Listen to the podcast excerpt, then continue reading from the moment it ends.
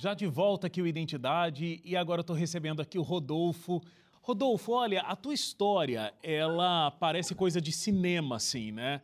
Porque você foi deixado na casa do, na porta da casa dos teus pais, é, dos teus pais adotivos, né? É, e junto com você simplesmente uma carta. Já começa aí o enredo de uma história de cinema poderia ser. O que, que tinha escrito nessa carta? Eu vou pegar a carta aqui para vocês, inclusive já estava aqui. Legal. É, essa carta, ela vem dizendo o seguinte: é, Boa noite, estou aqui invadindo sua casa para lhe pedir que me acolha. Não tenho pai nem mãe, por isso escolhi vocês, pois sei que vocês são carentes de carinho, pois também sou. Não escolhi dia nem mês para nascer, mas por força do destino nasci faltando oito dias para o Natal e escolhi logo vocês para esse presente maravilhoso. Como um menino Deus que não tinha onde nascer e todas as portas se fecharam para ele, espero que o seu coração não se feche para mim. Seremos uma família muito feliz. Quero te chamar mamãe e papai. Não tenho nome, nem sou registrado, me faça cristão como vocês. Seu presente de Natal, Deus te abençoe. Os teus pais fizeram questão de te contar essa história desde sempre, né? Sim, meus pais, eles me contaram, acredito que a, a vaga lembrança que eu tenho é com dois, três anos de idade, meus pais, eles sempre disseram que eu era um presente, né, que eu tinha chegado para eles, que, na verdade, eles fizeram uma forma lúdica né, para que eu, enquanto criança de dois anos, pudesse entender que eu não tinha saído da barriga da minha mãe. Né? E quando eu completei 10 anos, eles, minha mãe, ela me chamou e eu falou da carta, né? E eu pedi para ver a carta. Foi quando ela me mostrou, eu me lembro que eu me emocionei bastante. Ela leu a carta porque eu não entendia muito a letra. E desde então, né, eu eu me lembro que ela sempre dizia: olha, você nunca julgue a sua mãe, porque a sua mãe, ela certamente não tinha condições de lhe criar, era muito jovem, ou foi muito, ou foi obrigada a lidar, ou até mesmo ela poderia ter tido uma depressão pós-parto. A gente nunca pode julgar uma mulher, porque uma mulher quando faz isso, ela está no ápice do seu desespero. Uma mãe quando dá um filho, ela está no ápice do seu desespero. Então, desde então, eu nunca a julguei, né? Pelo contrário, todas as noites eu sempre eu rezava por ela e sempre pedia a Deus que cuidasse dela e eu sabia que um dia, mais cedo ou mais tarde, eu iria encontrá-la ou descobrir toda a verdade que estava por trás dessa carta. Você leu o texto aí, então assim, é alguém que tem o conhecimento de como funciona uma família e de como uma família deve ser bem organizada e ter troca de carinho. Alguém que acredita em Deus e gostaria que o filho fosse cristão, e alguém que também não deixou o filho numa casa aleatória, mas parecia que conhecia minimamente os usos e costumes da família e aí deixou ali muito estrategicamente. Então, existe um carinho aí, né, nessa, nessa carta. Sim, existe. E quando eu comecei a, a procurar né, a, a minha história, digamos assim, né, eu, a primeira vez eu comecei a procurar quando eu tinha 20 anos, quando eu completei 20 anos, que eu soube que a maternidade da minha cidade ia fechar, e eu decidi buscar algum, algum dado que, que me favorecesse. Achei, porém, não era.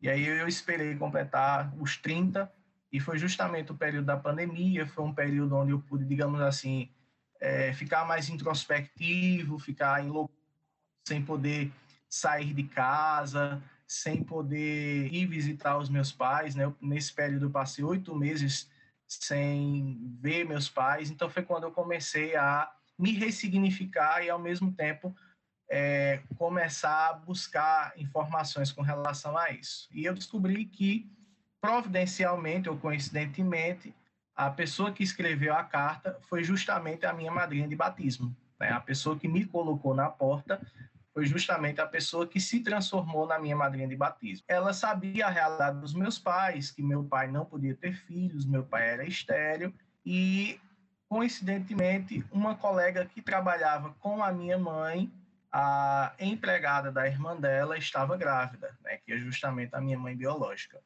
E ela foi quem intermediou esse processo. Depois, né, quando quando eu descobri esse, esse primeiro passo, digamos assim, que tinha sido ela que tinha feito a carta, e o que eu perguntei o paradeiro das informações, a minha madrinha ela disse: Olha, eu não lembro, e se eu soubesse eu não lhe diria, porque para ela, pai e mãe é quem cria. Né? E eu salientei, eu disse: Olha, eu sei, entendo que sim, pai e mãe é quem cria, mas eu tenho o direito de saber a minha história, eu tenho o direito de saber o que está por trás dessa carta, do que aconteceu. E foi justamente como um quebra-cabeças, e eu não tive tanta dificuldade por ser jornalista, né? Nós que somos jornalistas, automaticamente nós nós temos esse esse tino de, de investigação. Né? A gente então, estuda então, para conseguir apurar as informações, né? E foi isso que você acabou é, utilizando. Algumas perguntas. Então, é, essa tua madrinha de batismo sabia da tua história profundamente, mas a sua mãe sabia? E até te pergunto, sua mãe e seu pai sabiam? Não sabiam. É, e como é que eles lidaram com essa, com essa situação de você querer conhecer a tua história, logo conhecer os teus pais biológicos? Eu disse que tinha vontade de, de saber a minha história e assim prontamente eles respeitaram, disseram que iriam, de certo modo, me ajudar com relação a informações. E a única coisa que eles sabiam era que me receberam dentro da caixa, meia-noite e vinte do dia 19 de dezembro de 90, alguém bateu no vasculhante, eu comecei a chorar, né? eu estava numa caixa, tiraram certamente a chupeta para que eu chorasse. Nisso, a minha avó veio me, me, me pegar na caixa, me levou para dentro de casa com meus pais, meus pais estavam chorando, e eram essas as informações. Porém, a minha mãe lembrou de um episódio que aconteceu. Uma pessoa que era do círculo dela, do grupo dela, é, começou a conversar com ela e perguntou se, não, se ela não tinha curiosidade de saber quem era a minha mãe biológica. E aí ela soltou acidentalmente que a empregada de um casal da minha cidade chamada Aldalesse Alba estavam, é, estava grávida na época e que depois ela apareceu sem criança, sem barriga, sem nada. Então, minha mãe começou a desconfiar disso. E com o passar do tempo, terminou que eu fui trabalhar com esse casal na prefeitura. Né? Eu já fazia jornalismo, era assessor de imprensa da prefeitura e era justamente assessor do gabinete deles. Então, eles sabiam a história, mas nunca me contaram porque eu também nunca procurei saber. É tanto que uma vez eu soltei até uma vez, eu disse, olha, eu achei o nome da minha possível mãe biológica na maternidade. E eu percebi que ela ficou bem assim, estranha na hora, mas também eu deixei passar. Com o passar do tempo, é, eu, eu os procurei né, nesse mês de setembro. Eu disse: Olha, eu já estou sabendo que a empregada de vocês estava grávida e eu queria saber informações a respeito disso. Então, eles ficaram bem nervosos porque foram pegos de surpresa e, consequentemente, pediram que eu tivesse um pouco de paciência, que eles iam tentar lembrar. Né? Então, foi justamente um, processo para que eles pudessem ganhar tempo com relação a isso, né? Porque, na verdade, 30 anos depois, a hora da verdade chegou e eles precisavam contar. Então, no dia seguinte, eu mandei o áudio com essa carta. Isso foi numa quinta. Quando foi na sexta-feira, eles procuraram meu pai. E aí eles disseram: Olha, Rafael, é, Rodolfo nos procurou e ele quer saber a história dele. A gente sabe a história dele. A gente vai contar. Mas a gente quer saber o que você acha de tudo isso. E meu pai, ele é uma pessoa que não sabe ler, não sabe escrever, mas ele é uma pessoa extremamente sábia. E ele disse o seguinte, ele disse, olha, é, Rodolfo vai fazer 30 anos em dezembro, né? E ele já é grande, já tem a vida dele, já é uma pessoa formada, e ele merece saber a história dele. Se vocês sabem, vocês devem contar, é um direito dele de saber. Nós Rodolfo, não vamos deixar de ser dele por causa disso. Que maturidade, né? Desse homem realmente, que sabedoria. Eu, eu só preciso fazer uma pausa para o intervalo e estou sofrendo aqui para fazer essa pausa, porque na verdade eu quero saber o resto da história. Tenho certeza que quem está em casa também está querendo saber como foi toda a descoberta e como foi, inclusive, já adianto aqui, o encontro, o primeiro encontro, né, é, do filho com a mãe biológica. Intervalo rapidinho, não sai daí. A gente volta já sabendo aqui a continuação dessa história do Rodolfo.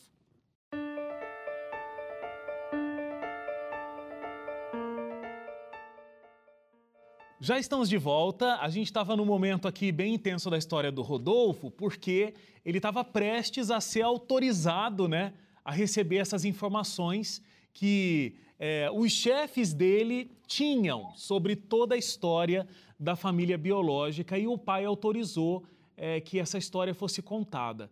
Eu imagino, Rodolfo, que na sua cabeça também, mesmo já tendo passado 30 anos, você alimentava muitas expectativas de por que a sua mãe teria te deixado, cadê o seu pai biológico, é, você ficava pensando se eles estavam vivos ainda ou não. Muita coisa passava pela sua cabeça, né? Muita, mas muita coisa mesmo, né? Então, assim, eu sempre trabalhava com as hipóteses que a, a minha mãe adotiva sugeria, né? Mas, vez ou outra, assim, as principais datas que eu sempre me lembrava, aniversário, é, dia das mães. Então, geralmente eram datas que eu sempre parava, assim, Natal, é, eu parava e, por mais que eu tivesse a minha família ao meu lado, mas eu ficava pensando, como será que ela está agora? Será que ela lembra de mim? Então, eram coisas que eu, eu sempre perguntava, né, me indagava. Nesse meio espaço, né, no mês, já final do mês de setembro, eles me procuram e disseram: olha, a gente vai conversar. Só que eu adoeci de Covid. Não, não tinha como. Então, a, a cada dia que passava era um dia a menos para eu saber toda a história, porque eles não queriam contar em áudio ou vídeo, queriam contar pessoalmente. E você deixou, então, se fosse era... eu, falava, me manda um áudio agora. Não, eu, eu implorei, eu esperneei, mas não teve jeito, pessoalmente. Eu passei quase 40 dias me corroendo por dentro, sem saber a história, e até que eles, ele, ela, a Alba começou a me contar a história, né? Minha mãe biológica, eles a conheciam, é, ela havia sido babá do filho deles, e ela teve um relacionamento extremamente abusivo com um rapaz que trabalhava em Esperança, e o meu avô, ele era vaqueiro de uma fazenda, então ele era uma pessoa extremamente rígida.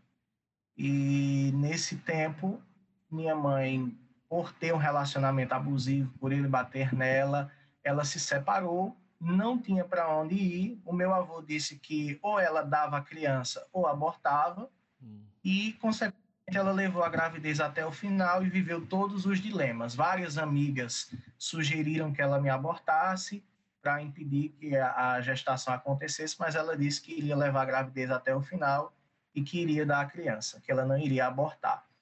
E essas eram as informações que ele tinha, eles tinham. E nesse dia eles me mostraram uma foto dela, que eles tinham justamente com o filho deles. E eles disseram: Olha, essa aqui é a sua mãe. Eu tirei uma foto da foto, guardei. No dia seguinte, eu fui até o sítio onde ela morou, né, que ela era da zona rural, nesse sítio que meu avô era vaqueiro, era caseiro da, de lá. Procurei algumas informações, ele já tinha ido embora, eu soube que ela tinha ido embora para São Paulo, depois que ela tinha me dado, meus avós tinham ido embora para o Tocantins, procurei algumas casas. Para vocês terem ideia, essa saga, que literalmente foi uma saga, é, eu, eu tive que conversar com uma pessoa que tinha Alzheimer. Quando foi na quinta-feira, dia 18 para dia 19, eu entrei em contato pela internet. Eu coloquei num grupo de WhatsApp a foto dela e disse que estava a procurando, que ela era filha de Eduardo Marluce, que eu também descobri o nome dos meus avós nessa minha ida ao sítio, porque eu não sabia de nada. A única coisa que eu sabia era o nome dela é de Leusa e tinha a foto dela e a história né, que eles me contaram. Então, é, isso foi por volta da meia-noite no dia seguinte, de seis e meia da manhã, seis e quarenta e cinco, justamente esse primo dela entra em contato comigo e pergunta, né, porque eu estou procurando, que ela é a prima dele, e perguntou se era algum parentesco. E eu disse que era, possivelmente era o filho dela. Nisso, ele entra em contato com a minha tia, que mora em Campina Grande, pediu para que ela conversasse comigo.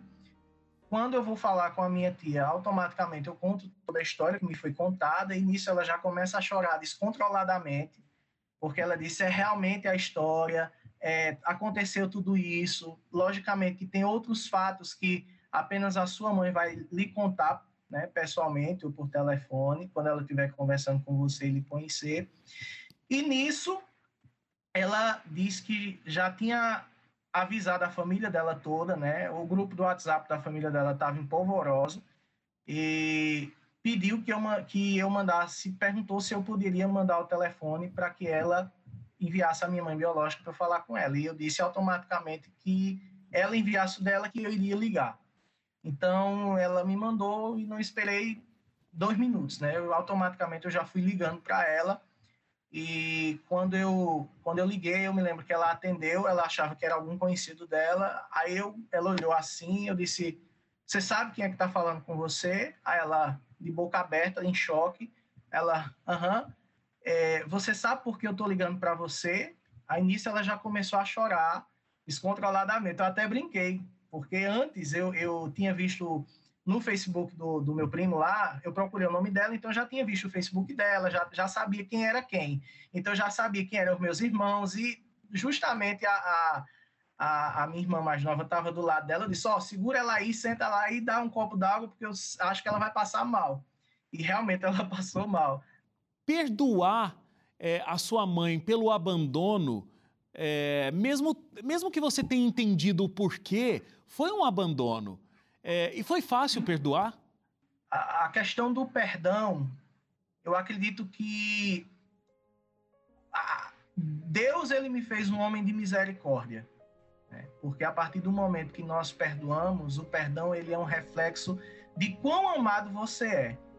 E eu fui extremamente amado pelos meus pais a um ponto de esvaziar, de poder me esvaziar de mim mesmo para eu poder conceder esse perdão à minha mãe, aos meus avós e a toda a minha família biológica.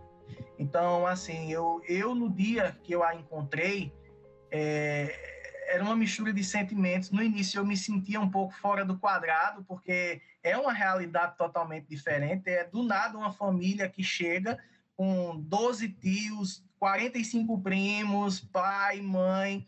Infelizmente, meu pai é alcoólatra, vive perambulando pelas cidades, então é, são, são capítulos que vão ser vividos, né? A minha mãe, por exemplo, vive em extremas dificuldades e automaticamente eu ajudei financeiramente. É, o meu pai, eu estou tentando internar numa, numa, numa clínica é, para ele combater o alcoolismo. Então, assim, eu enxergo e vejo que Deus não só me fez esse homem de misericórdia, mas permitiu que eu pudesse retribuir tudo aquilo que foi feito, esse abandono, com a minha presença de filho para com eles. Me conta, qual é a sua relação com os teus pais que te criaram é, e como eles veem essa situação de agora você ter uma família gigantesca aí que chegou agora, como você estava descrevendo? Já, eles jamais vão deixar de ser os meus pais, eles são os meus pais. Pai e mãe é quem cria. O amor, ele é construído com o passar do tempo. O amor, ele não é um sentimento que é líquido, ele não começa rapidamente, não termina rapidamente. Não, Sim. são 30 anos. Os pais me amaram inteiramente, renunciaram à vida deles por mim. Então, se eu já ligava uma vez, eu ligo duas. Se eu os visitava uma vez por mês, eu visito duas.